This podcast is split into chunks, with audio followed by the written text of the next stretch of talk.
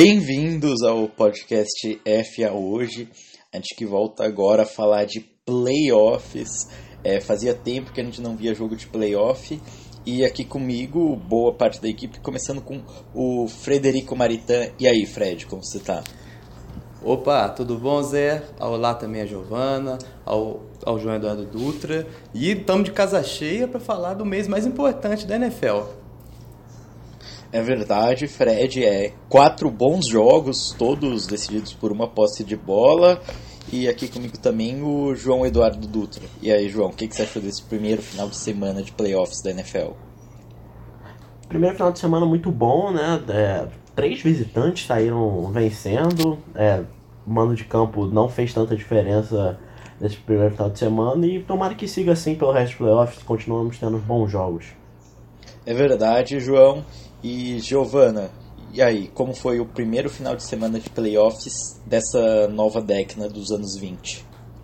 Acho que o final de semana entregou é, muito além do que prometeu, porque com certeza foram jogos incríveis. Tivemos duas prorrogações, é, resultados até um pouco surpreendentes, com algumas zebras, mas com certeza foi é, resultados, acredito eu, acima da média.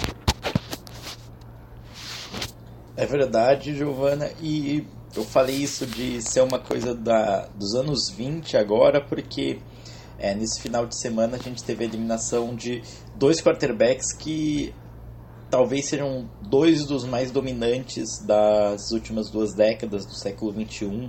Acho que ao lado do Peyton Manning do Aaron Rodgers, o Drew Brees e o Tom Brady, que são os quatro grandes quarterbacks desse século e a gente viu a eliminação dos dois e a gente vai começar justamente falando por um deles que era um dos grandes candidatos ao Super Bowl, mas acabou caindo em casa. Minnesota Vikings 26, New Orleans Saints 20. É... Conta a história desse jogo pra gente, Fred. É um grande jogo nesse fim de semana que a gente teve lá em New Orleans e para mim até uma surpresa, né? Eu esperava ter uma vitória do, do Saints em cima dos Vikings, mas não foi o que aconteceu, né? Os Vikings fizeram uma estratégia perfeita eu, no, meu, no meu modo de ver, principalmente defensiva, né? Parando muito bem o Drew Brees, incomodando ele no pocket.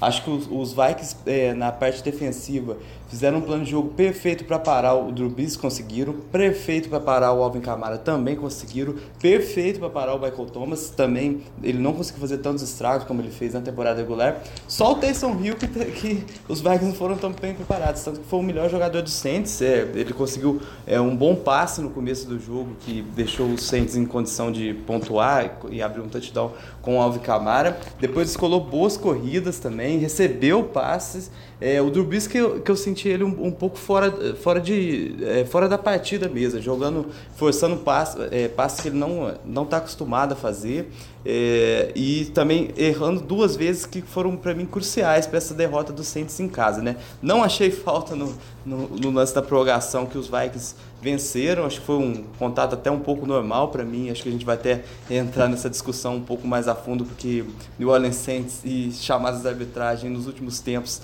tem sido um assunto bastante polêmico. E para também é, destacar dos Vikings, é, o Kirk Cousins foi muito clutch é, ele estava ele tava bem escorado o jogo inteiro no, no Dalvin Cook, que fez um grande jogo, anotando dois touchdowns, 94 jardas, ainda mais, ainda recebendo alguns passes. E na hora que precisou, o Kirk apareceu, finalmente uma vitória dele é, em playoffs, né? A primeira vitória dele na carreira, e principalmente em jogo grande. A gente, a gente ficava, puxava muito a orelha dele. Dessa vez ele, ele apareceu para dar a vitória para os Vikings, que agora seguem firme para é, enfrentar os 49ers e acho que vai, dar um, vai ser um grande jogo na semana que vem. É verdade, Fred. Uma coisa que eu acho que me chamou a atenção para os Vikings no final da temporada regular e pode ter tido um peso nesse jogo foi que na semana 17 os Vikings pouparam seus titulares para enfrentar o Chicago Bears, enquanto os Saints foram com força máxima para enfrentar o Carolina Panthers e os jogadores dos Vikings provavelmente chegaram um pouco mais descansados que os atletas dos Saints, mesmo que se poupando no final da partida contra os Panthers.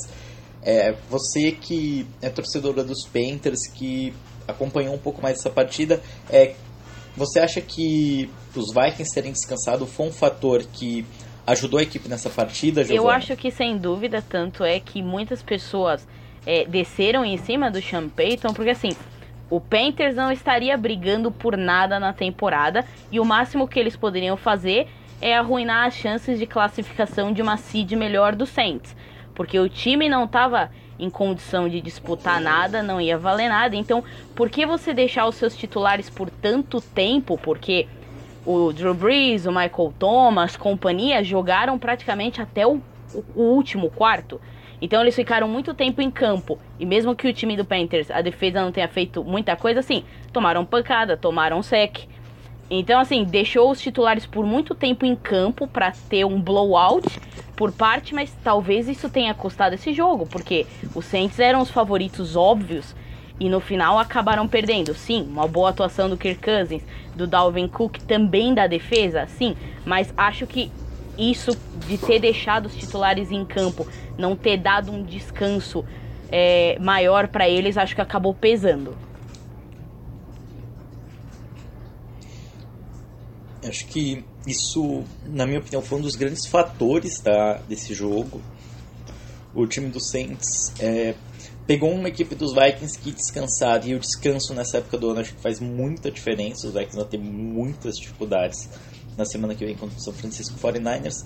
Mas uma outra coisa que me chamou a atenção foi no final do jogo o time do Saints é, começou a ter algumas chamadas questionáveis, no, principalmente no quarto período, quando a equipe te, teve a chance até de talvez virar a partida.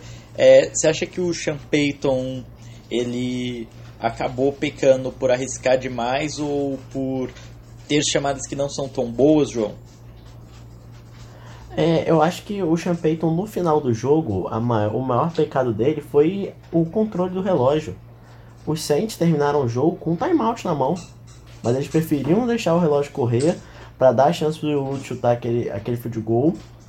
Tudo bem, seria muito difícil arriscar o touchdown, mas teve, teve a jogada quando o Drew Brees vai pro spike e acontece o, o false start, ainda tinha mais de 20 segundos no relógio e o Saints tinha um timeout. Ele prefere ter o, o, o runoff dos 10 segundos. Ali acabou qualquer chance dos Saints. Então ele só vai pro Spike e, e dá a chance pro Lutz. Eu acho que ali foi o maior pecado. Eu acredito que pelo, pelo caminhar daquele drive, pelo caminhar até do próprio jogo, os Saints tinham uma chance de, de tentar virar aquela partida. Mas não, mas não, não tentaram. Fora isso, parece uma partida.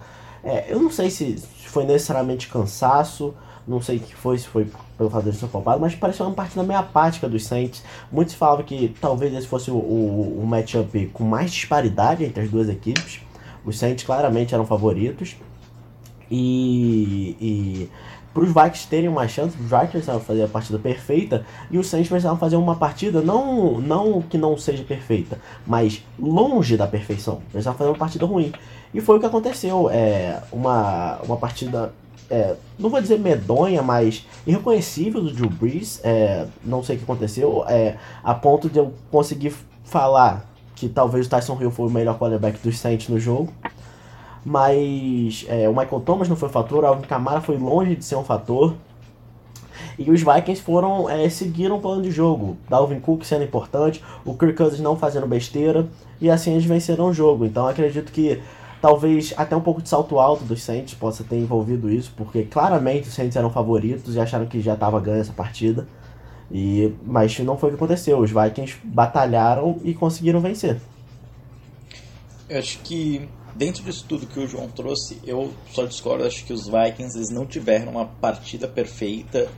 É, a equipe já começou cometendo erros. Eu acho que foi uma partida de recuperação, mas os Vikings fizeram um bom jogo, diferente dos Saints. E eu acredito que também tem um fator que pesa, que eu acho que esse time dos Vikings foi muito subestimado diante do Saints. Todo mundo considerava o Saints o grande favorito. Eu acho que talvez realmente fosse o confronto com maior disparidade, porque os outros três eram muito, muito equilibrados, principalmente porque todos acabaram com apenas uma posse de bola. Um touchdown para uma franquia do outro lado teria garantido a vitória. O único jogo em que foi mais dispare foi Seahawks e Philadelphia Eagles, em que os Eagles jogaram praticamente a partida inteira com quarterback reserva. Então acho que era uma partida muito mais equilibrada do que estava dado por muita gente. E eu queria trazer agora também aqui a discussão que o Fred falou que a gente ia ter, que é com relação ao touchdown final do Minnesota Vikings. Na minha opinião, não foi falta. Acho que é, eu revi o lance várias vezes depois que a partida acabou, antes da gente gravar o podcast, no intervalo entre Seahawks e Philadelphia Eagles. E todas as vezes que eu vi o lance e revi, para mim ficou claro que era um lance normal e que tudo bem ser revisado, mas se você for pegar a maioria dos jogos da temporada regular em que lances como esse aconteceram, é, na minha opinião, nenhum foi. A chamada foi voltada e acho que não teria por que ser diferente nessa partida. Eu queria saber a opinião de vocês, a começar pelo João. Eu, eu também, eu acho que eu não marcaria esse lance. Eu, eu acho que é, trazendo pro futebol da, da bola redonda, eu acho que é o agarrar dentro da área. Já vi sendo marcado, já vi não sendo marcado. É, duvidaria muito, muito, muito de um árbitro ir rever aquele lance ali no final do jogo, na prorrogação, uma, uma, um negócio que estava terminado, o jogo estava acabado e por um, por um, dois segundos ali parecia, opa, pode não ter acabado. Muito difícil o árbitro reverter aquele lance. Só acho que é, dizer engraçado, mas cômico terminar assim pro New Orleans Saints, né? Já que ano passado foi assim com o Los Angeles Rams, é, naquela jogada que ali foi falta, ali foi interferência. E nessa partida terminar com uma possível interferência no revisada que não vai a favor do Saints. Verdade, João. É terceira vez que o Saints é eliminado por, pela última jogada do jogo nos playoffs. É, aconteceu isso contra os Vikings há duas temporadas atrás, o milagre de Minnesota. Touchdown para acabar o jogo contra os Rams e touchdown para acabar o jogo contra os Vikings. Mas e você, Giovana? É, o que você achou de desse lance? Você teria voltado atrás do touchdown dos Vikings? Eu não teria, porque assim, é, rolou um contatinho, mas é mais ou menos o que o João falou. É, é, é coisa que assim, 90%, 95% da arbitragem não marcaria e se fosse marcado era capaz de, se pudesse desafiar, conseguissem voltar com o desafio atrás. O que eu achei que foi um pouco errado nessa marcação, não sei se vocês concordam comigo, foi não a marcação do juiz, mas a marcação do jogador, porque eu assistindo, eu tava olhando e eu falei, tá, vai ser uma fade pro Tyrande. E eu fiquei olhando o tamanho do cornerback que tava em cima dele e pensando, tá, isso é um matchup que o Tyrande vai ganhar. Então eu achei que nesse ponto, essa, essa para mim foi a marcação errada. Foi a marcação da jogada dos jogadores. Aquilo foi um, um mismatch, assim, que tava bem óbvio, pelo menos para mim, olhando que tinha tudo pro Rudolph ganhar e acabou ganhando. É verdade, acho que os erros da defesa do Saints acho que já começa com o avanço de quase 40 jardas do Adam Thielen ainda, acho que é um erro que você não pode cometer no overtime. Mas finalizando com o Fred, que foi o primeiro a dar a opinião dele é, em relação a essa jogada, é, alguma coisa que você queira complementar, Fred? Eu acho que meus companheiros definiram bem. Eu também acho que não foi falta. Acho que foi o defensor do, do Saints foi até um pouco inocente, porque é um tipo de contato que é basicamente normal na NFL. E eu acho também que é muito complicado numa situação daquela os árbitros voltarem o encerramento da partida para marcar uma falta daquela. Então, acho que a arbitragem nesse ponto acertou. É só um detalhe que a gente está falando sobre o, os erros defensivos do, do Saints no final do jogo. Detalhe que eu acho importante. Na jogada antes do, do passe de 40 jardas para Adam Thielen, o Marshall Lattimore sai machucado, com uma pancada na cabeça.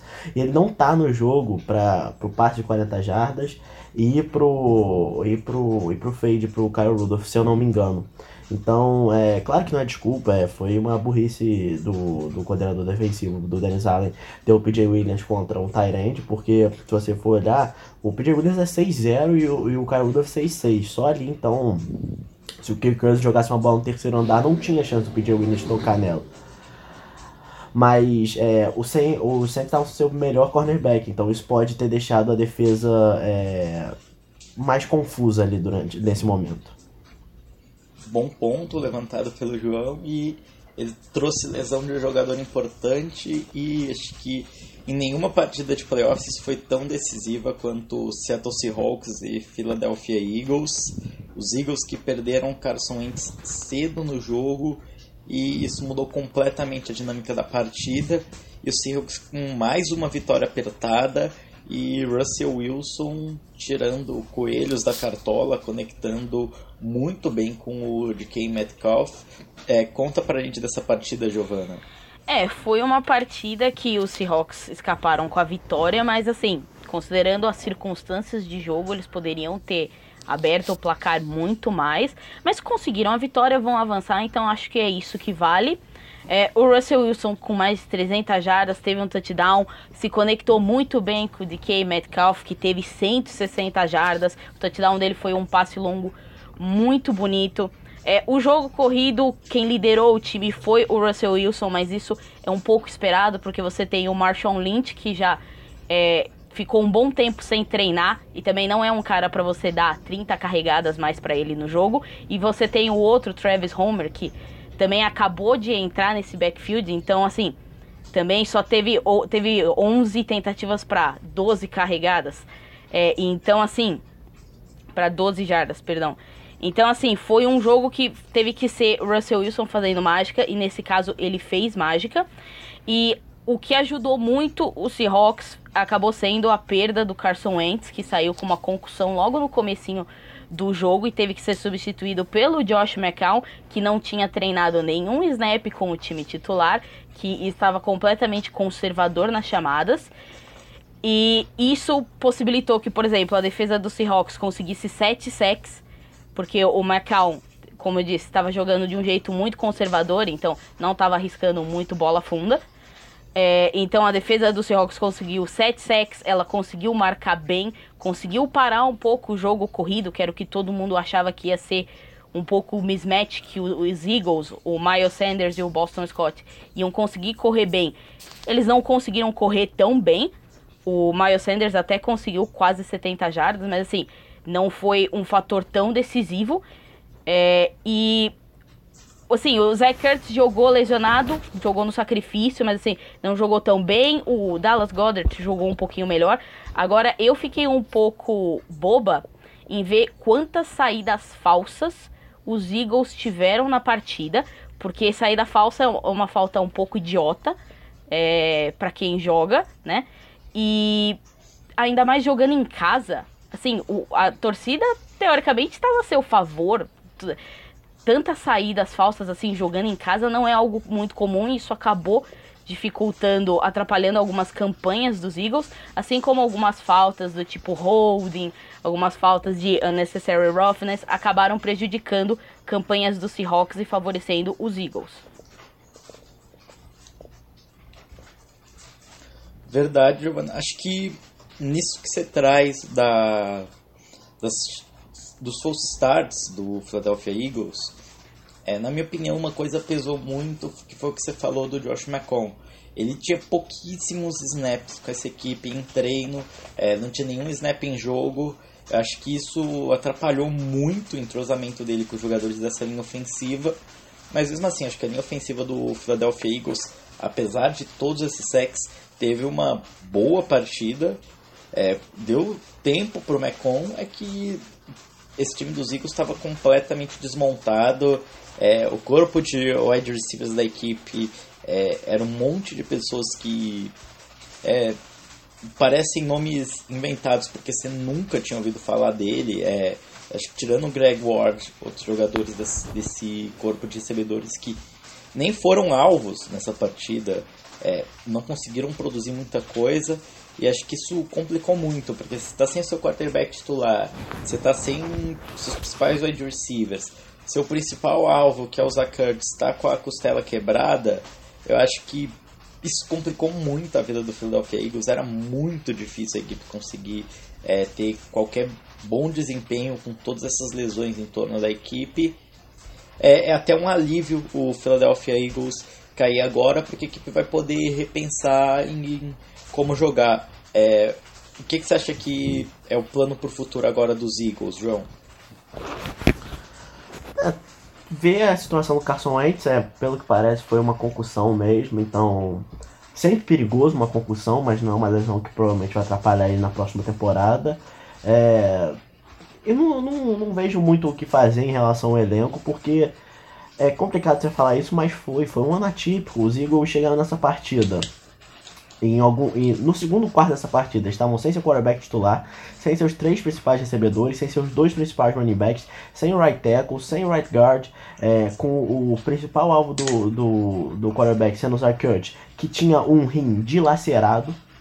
Então é, é uma equipe que sofreu muito com as lesões, e tudo bem, todas as equipes vão, torcer com, é, vão sofrer com lesões não igual o Philadelphia Eagles sofreu nessa, nessa temporada.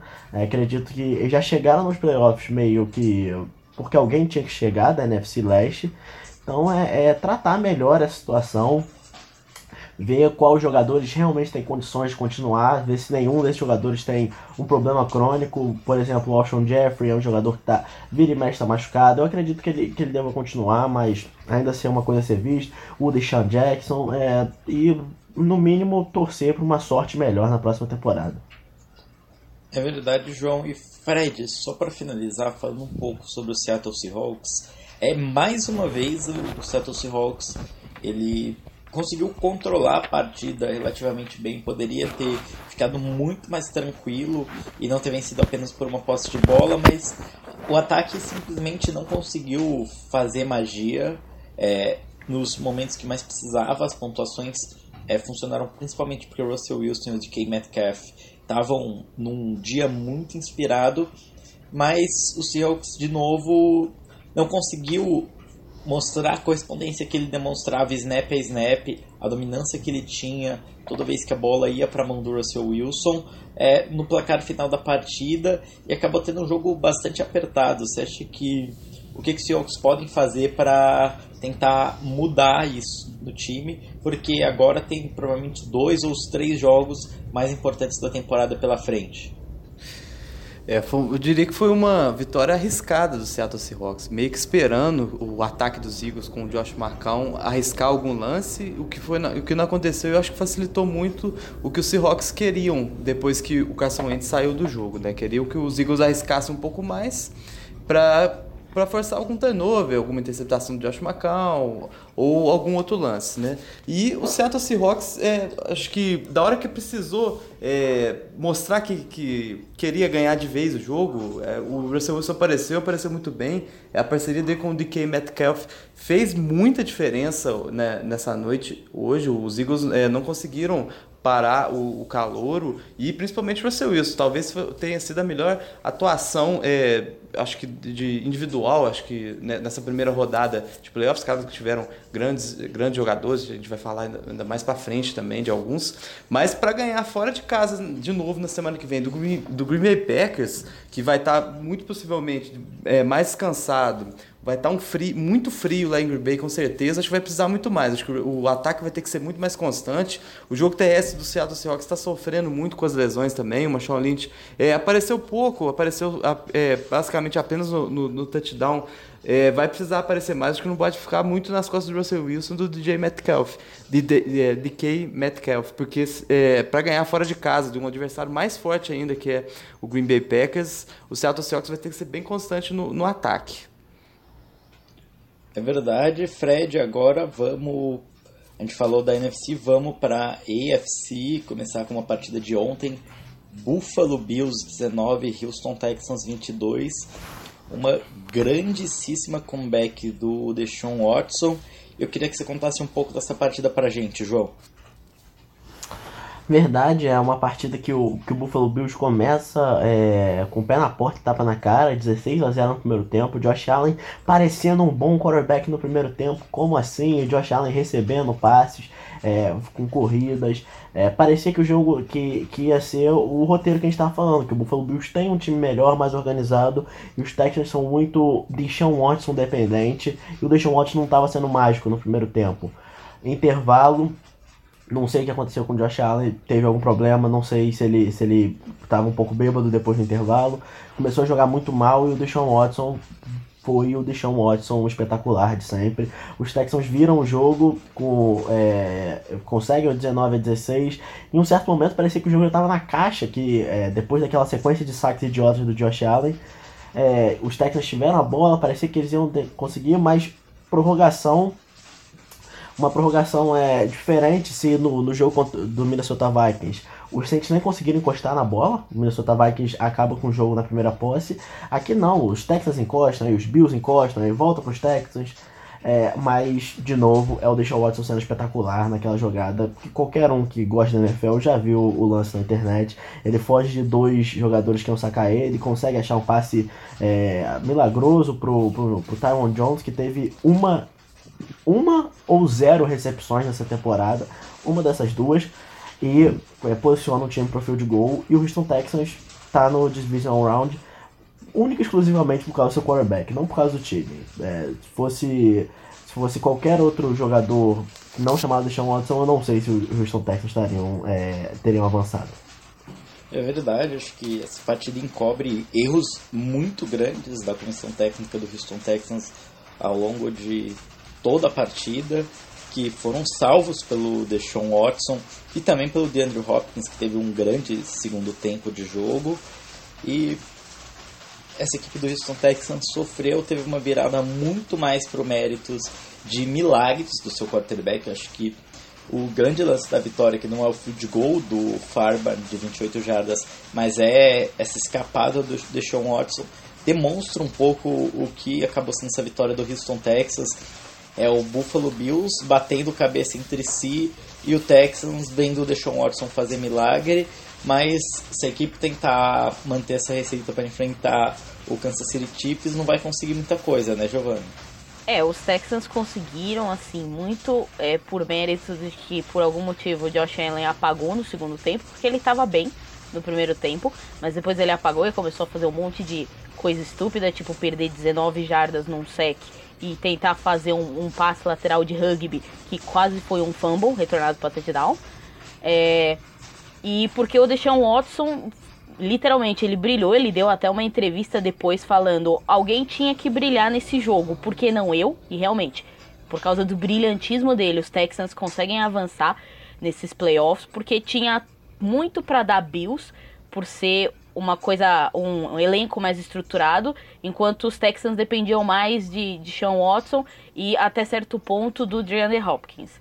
Então, é, para os Chiefs agora vai ser é, um desafio maior, vão ter, o time vai ter que conseguir fazer pressão em cima do Patrick Mahomes, vai ter que é, vão lidar com quarterbacks de braço muito forte, Josh Allen também é, não explorou tanto o braço, mas com certeza o Mahomes vai explorar o Travis Kelsey e o Tyreek Hill em profundidade e os Texans precisam ficar de olho nisso, então precisa tentar fazer alguma pressão no Mahomes é, e precisa é, tentar explorar os outros jogadores que não seja Deshaun Watson escapando de sacks e fazendo alguns scrambles e lançar a bola pro DeAndre Hopkins, porque senão o jogo vai acabar sendo matado de um jeito muito fácil, porque eu acredito que assim, os Chiefs têm tudo para botar muitos pontos nesse placar.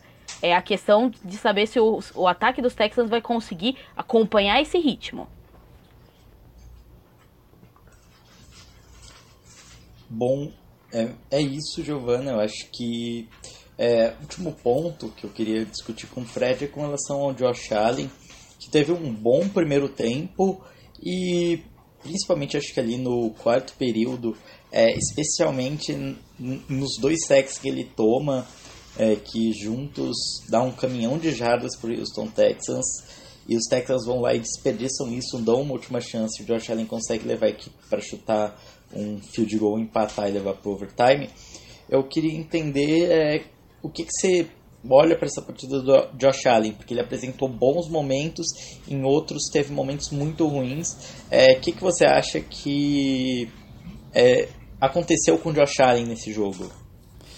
É, eu acho que nessa partida, e eu acho que todos os defeitos e qualidades do Josh Allen foram bem expostos, que foi bem a temporada dele, né? Quando ele tá correndo com a bola, ele consegue avanços até improváveis, né? Consegue bom, boas corridas, tanto que ele foi o líder de jardas da sua equipe, mas na hora que tem que passar a bola e tomar decisões mais rápidas, principalmente quando é pressionado, ele ainda tem muito que aprender. A gente tem que lembrar, ainda a segunda temporada dele é, na NFL, a segunda dele, é, essa foi a primeira dele inteira como, como titular do, dos Bills, se eu não me engano, é, e faz parte do aprendizado. Primeiro jogo de playoffs, jogando fora de casa contra um Deshaun Watson que, que já a diferença de talento, apesar de ser só um ano a, a mais na liga, a diferença de talento é absurda e o Josh Allen é, ainda está aprendendo, né? Agora vai para sua terceira temporada, acho que a comissão técnica dos Bills também tomou boas lições, acho que é, talvez seja a hora de ter outros profissionais né, na, na, parte ofensiva, eu diria, acho que o Sean McDermott tem que continuar, mas na parte ofensiva para desenvolver o Josh Allen para próxima temporada, dar alguns recebedores mais é, confiáveis, é, ter mais alternativas para ele, mas ele também precisa melhorar com o pass pocket. Acho que ele ficou devendo apenas 24 passes completos, 264 jardas, jogando fora de casa. É muito difícil uma equipe vencer é, sem, de, sem depender do jogo aéreo. Então, acho que é, o Josh Allen é, serve de aprendizado para ele, serve de aprendizado para a comissão técnica do, dos Bills, mas tem muita coisa ainda para melhorar, melhorar. Apesar da campanha ter sido muito boa, os Bills têm um, um bom elenco mas o Josh Allen acho que foi é, puxou para esse desempenho para a parte negativa. E tanto que os, os, Bills, na hora que tiveram, tiveram até o jogo na mão, para a hora de fechar o jogo, teve muitos field goals forçados pela, pelos Texas, é, teve, é, não conseguiu é, transformar em touchdowns. Tanto que foi só o primeiro drive e depois mais nada desse ataque dos Bills. Verdade, agora vamos finalizar falando do último jogo desses playoffs que a gente ainda não comentou, que é Tennessee Titans e New England Patriots que se enfrentaram lá em New England, é, num jogo bastante disputado, bem travado. Acho que os Patriots foram muito superiores no primeiro tempo, mas no finalzinho do primeiro tempo, depois do two minute warning, os Texans conseguiram uma, os Titans conseguiram uma excelente campanha com Derrick Henry que levou a equipe a um touchdown que virou a partida. E depois disso, na volta dos vestiários, as defesas tomaram controle da partida. Acho que no caso dos Titans, e também dos Patriots, acho que foram deméritos dos ataques. Acho que o, o Ryan Tannehill terminou a partida com 72 jardas lançadas. É, acho que não tenho o que comentar em torno disso. O Derrick Henry correu 182 jardas. Então a estratégia dos Titans era correr a bola, gastar esse relógio e cansar essa defesa. Enquanto os Patriots sofriam com drops é, que simplesmente o Tom Brady não tinha o que fazer e com muita pressão da defesa do Tennessee Titans. E no finalzinho do jogo teve a pick six do Tom Brady, que ele lançou a bola pro Logan Ryan, que anotou o touchdown faltando 10 segundos para acabar a partida. E ali no finalzinho os Patriots ainda tentaram fazer alguma coisa no retorno, mas nada que pudesse ameaçar a liderança dos Titans, que garantiram mais uma vitória e avançam nos playoffs. Segunda vez que os Titans vencem no Wild Card, uma partida extremamente disputada nos últimos dois anos. E, e aí eu queria começar conversando com você, Fred. É, o que, que você acha que aconteceu com o New England Patriots ao longo dessa temporada? A gente que viu muita gente falando até que, que poderia ir 16-0 no começo da temporada. Onde os Patriots se perderam ao longo desse ano? É, eu acho que os Patriots perderam um pouco também é, nessa é, na ilusão da, da, da, força da tabela, né? A gente tem que lembrar que os Patriots é, é, jogam numa das piores divisões da NFL com todo respeito ao João. é, e também pegaram a NFC East Obrigado. também, que foi. A gente sabe que os Eagles foi talvez o pior time classificado da NFC. E no começo da temporada a gente via que, que os Patriots estavam é, pegando simplesmente os piores times. Acho que até essa de, a defesa dos Patriots foi muito bem, talvez até a melhor esse ano, mas é muito, muito construída com enfrentando quarterbacks muito ruins, né? Quarterbacks reservas, quarterbacks limitados, ataques também que não fazem muita coisa. Tanto que das derrotas, é, quando pegaram times mais estruturados, os Patriots perderam e perderam de, uma maneira até é, um pouco surpreendente, porque a gente é, esperava que os Patriots oferecessem mais resistência, principalmente no ataque. Né? Acho que o Tom Brady estava é, bem mal protegido, ontem foi também sofreu um pouco com a, com a, pressão dos Titans. O jogo terrestre, que ano passado acho que foi o principal fator para o título da equipe no, no, no ataque, não teve, o Sonny Michel não, não fez um, um, um, um grande ano, ontem também não jogou bem. É, e principalmente é, os recebedores dos Patriots. Né?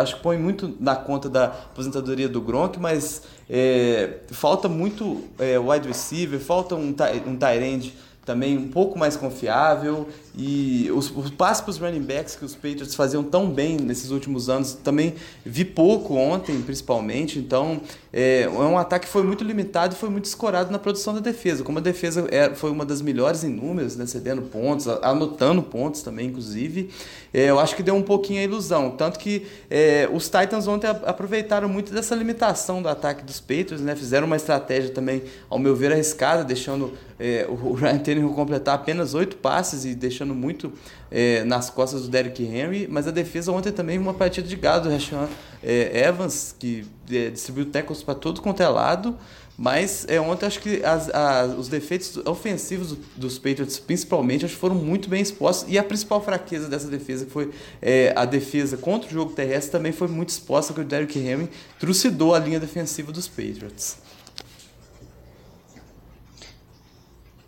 Verdade, Fred e João. O New England Patriots acabou sofrendo muito diante do Derrick Henry, mas a defesa também teve dificuldades quanto o, o, um, o opa, você falou alguma coisa? Não. Não? Ah, tá. Não, então foi algum barulho aqui.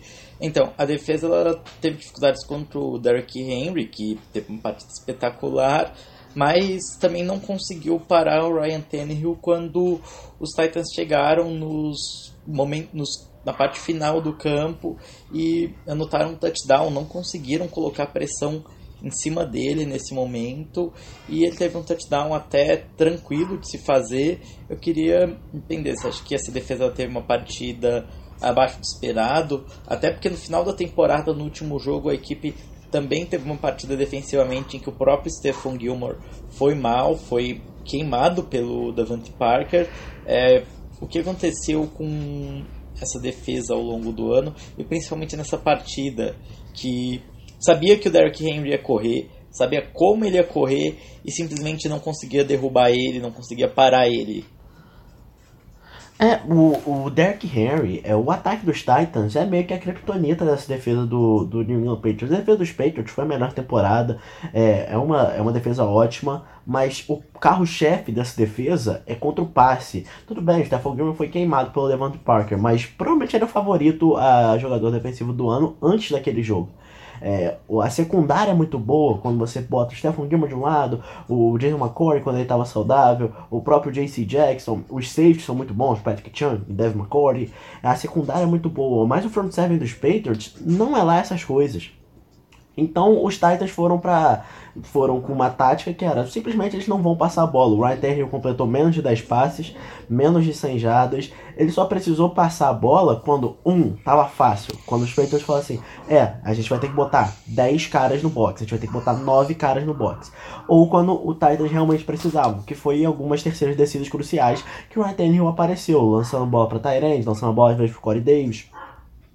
Mas fora isso, é, o jogo foi na mão do Derrick Henry e os Patriots não é, não foi, não acredito que foi falta de estudo, não acredito que foi falta de vontade, foi uma simples incapacidade dos Patriots de pararem. A linha defensiva dos Patriots não podia ficar jogando até hoje. A linha defensiva dos Patriots não ia vencer a batalha contra a linha ofensiva dos Titans. Os linebackers dos Patriots não são atléticos o suficiente para num contra um parar o Derrick Henry.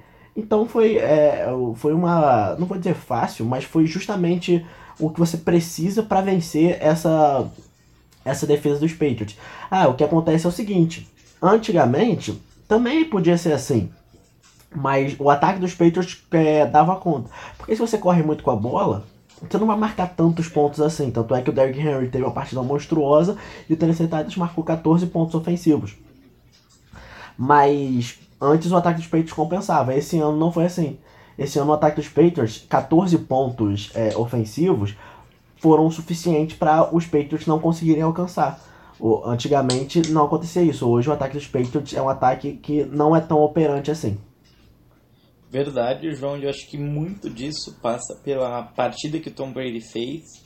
Completou 20 de passes para completou 20 passes de 37 tentados, nenhum touchdown e uma interceptação, uma média de 5 jardas e meia por passe, e ele não foi sacado nenhuma vez nesse jogo. É e no final do jogo, acho que todas as atenções se voltaram para o Tom Brady.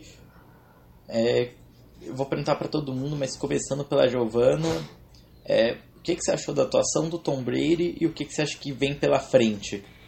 É, foi uma atuação que assim, você olha a estatística e você não fala, ah, meu Deus, foi um jogo horrível. Não foi necessariamente um jogo horrível, mas sim, foi um jogo abaixo da média, como foi uma coisa que ele demonstrou em outros jogos dessa temporada. E em muitos jogos o Brady tinha uma atuação abaixo da média, mas a defesa teve uma atuação espetacular com touchdown defensivo, com interceptação com fumble. Dessa vez, a defesa ela não tinha resposta pro Derrick Henry. Derrick Henry tinha 10 jogadores vindo na direção dele e ainda assim ele puxava pelo menos 5 jardas é, por corrida. É, ainda assim, é, o ataque também é, teve drop do Julian Edelman que acabou com, com uma campanha no final que poderia ter sido uma campanha de field goal para virada, poderia ter sido, mas teve um drop. É, teve outros passes que assim ele errou, que o recebedor é, talvez não estivesse fazendo assim a rota certa. Mérito também da defesa do de Tennessee que jogou melhor do que esperado para muitas pessoas. Mas o Tom Brady definitivamente ele tá regredindo. É, eu tava até conversando mais cedo. É, talvez é, eu seja xingada por isso. Mas o, o Brady parece que ele tá tendo o ano é, que o pessoal começou a ligar o pisca-alerta quando o pessoal viu o declínio do Eli Manning. Quando o Eli Manning começou a jogar mal, assim, teve Super Bowl, mas de repente teve um ano que a gente olhou pro Eli Manning e falou, tá, o Eli não tá jogando bem. Não importa as peças que tem ao redor dele, o Eli Manning não está jogando bem. Eu, minha opinião pessoal, talvez eu seja xingada por isso. Mas eu acho que foi um pouco disso. Foi um ano que a gente olhou e pensou: tá, o Tom Brady não é eterno, por mais que ele tenha o Julian Edelman, por mais que ele tenha uma defesa fenomenal, ele tem já 42 anos. Se for para a temporada seguinte, são 43 anos. Então, assim, é natural que ele apresente um declínio. É, então, o que esperar dele, honestamente, eu não sei. Pode ser tanto. Acho que aposentar ele não aposenta porque acho difícil ele, do jeito competitivo que ele é, terminar com a sua última jogada sendo uma pick six. É, mas se ele vai continuar nos Patriots ou não, aí eu tenho as minhas dúvidas. Verdade, Giovana. João, e aí, o que, que você acha? É, sobre a partida dele ou sobre o que ele vai fazer? Sobre ambos. A partida dele, eu acho que é, é redundância em relação à temporada dele. Foi é, provavelmente a pior temporada da carreira dele. E uma partida ruim, e antes que o pessoal comece a me chegar, faz sentido ser a pior temporada da carreira dele. Faz sentido ser uma partida ruim por dois motivos. O primeiro é menos óbvio, que é esse provavelmente é o pior time dos Patriots do século. E isso, isso acredito que diz mais sobre o século dos Patriots do que sobre propriamente esse time. Mas de longe é o pior grupo de recebedores barra Tyrant que, que o Tom Brady teve que lidar. É, de novo, o Julian Edelman foi a principal arma dele. O Julian Edelman, embora seja um, um bom jogador, tudo, foi MVP do Super Bowl, é um slot receiver. Tem até um certo ponto que o slot receiver pode chegar.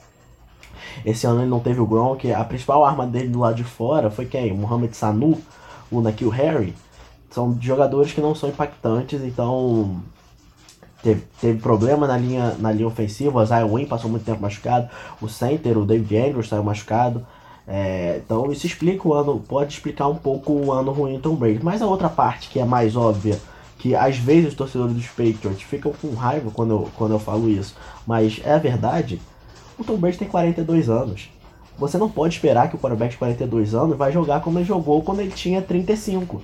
É, é um, é, é, é, ele já é uma pessoa quase velha, ele é um jogador velho, então é normal ele declinar como aconteceu. Ele não tem mais o mesmo braço, ele não tem mais a, a mesma movimentação. A única surpresa disso é o tempo que demorou para esse declínio acontecer. E em relação ao que ele vai fazer, eu acho que eu também acho difícil ele se aposentar com, com a Pick Six. E eu, é claro que todo, todo indício aparenta que ele vai sair. Ele botando a casa dele para vender e segundo a transmissão ontem ele, ele deu um desconto ainda, ou seja, ele quer vender rápido. Mas eu não consigo ver ele em nenhum outro uniforme ano que vem. Acredito que talvez um anozinho com os Patriots só pra, pra fechar a carreira é, seja o caminho dele. E você, Fred? Só pra finalizar, depois eu boto a minha opinião. É, sobre o jogo, também fiquei desapontado com a atuação dele, mas é, um ataque com tantos problemas, talvez ele ainda seja o menor dos problemas, né? Tá, tá claro que ele já não é mais o mesmo, e é óbvio isso, porque ele já é um quarterback de 42 anos, né? Vai, se continuar jogando, vai para 43 anos em 2020, quando começar a, a próxima temporada. Mas é, sobre é, ele ficar nos Patriots, eu ainda duvido muito que ele saia de lá. Acho que só sai de lá aposentado.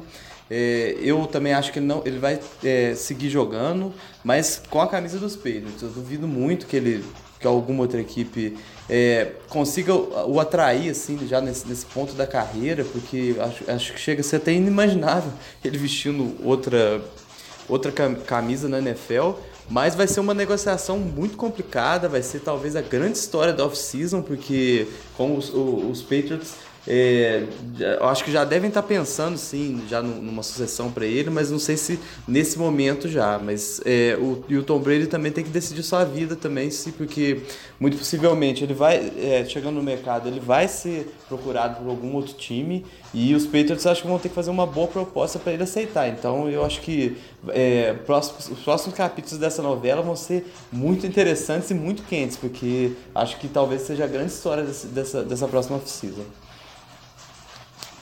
Também acho, Fred, acho que tem tudo para ser uma grande história dessa off-season. Eu, sinceramente, eu acho que a gente pode realmente ver o New England Patriots é, sem o Tom Brady na próxima temporada e o Tom Brady vestindo outra camisa. E aí é de uma coisa muito pessoal que eu tenho, que é uma visão que acho que tanto o Tom Brady quanto o Bill Belichick, eles têm muita vontade de vencer sem o outro, para mostrar que o, o grande mérito da dinastia é dele e não do outro. Eu acho que os dois têm muito, isso muito forte.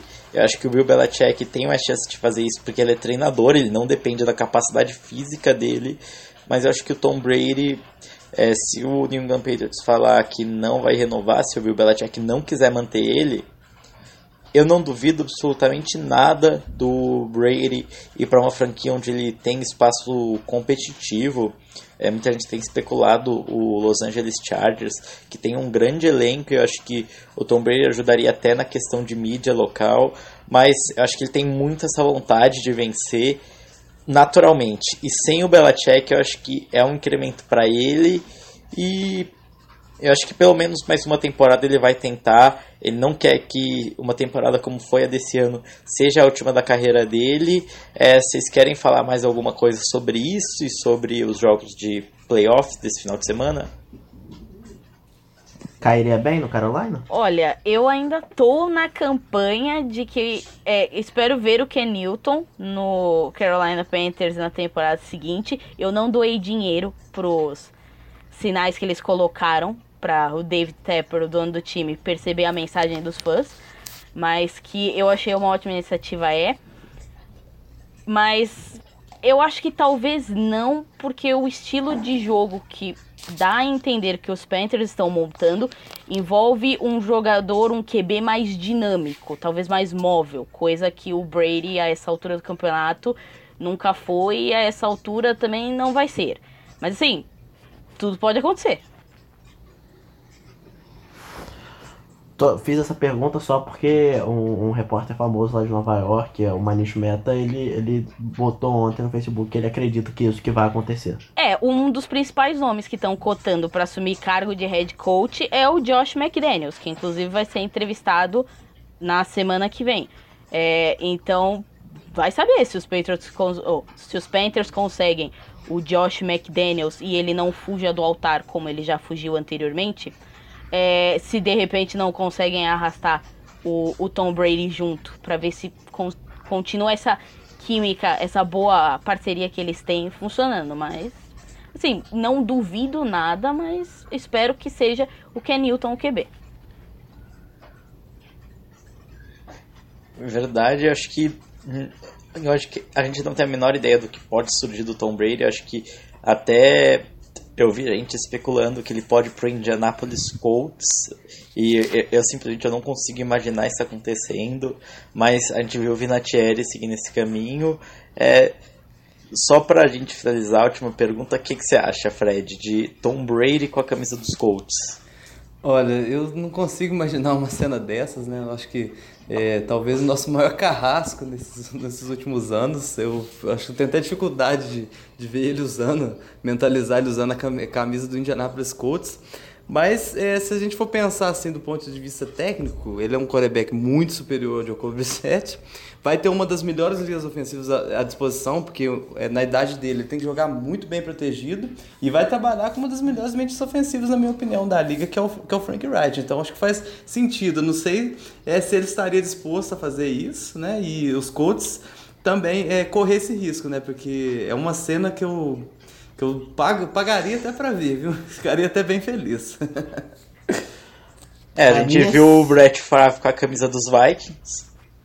A, a minha cena que eu acredito que seria a ideal pra ele, embora os Colts eu acho que ele seria muito bom, mas tem o fator histórico de Patriots e Colts serem rivais, até pelo Tom Brady e Peyton Manning e toda a situação, mas acredito que se você pegar a situação, talvez o melhor sejam os Bears. É, um time que tem é, uma defesa muito boa, tem o Matt Nagy, uma linha ofensiva boa, bons, bons jogadores de skill position e não tem quarterback, então se eu tivesse, se eu fosse Tom Brady, eu pensaria com carinho em Chicago. É, a única questão de Chicago acho que é o dinheiro, mas E que o Colts que- tem de sobra pra gastar também. é, eu acho que é isso, mas a gente vai discutir isso muito na próxima off-season, depois do Super Bowl, é, saber também onde o Josh McDaniels vai parar, e acho que é isso por esse final de semana de Wild Card Round. Até mais, Giovana. Até mais, é, até mais, Fred, até mais, João. Até mais, João. Até mais, galera. Até mais, Fred. Valeu a todos, até semana que vem. Até mais, gente. Um abraço e a gente se encontra novamente para falar de Divisional Round na semana que vem. Um abraço.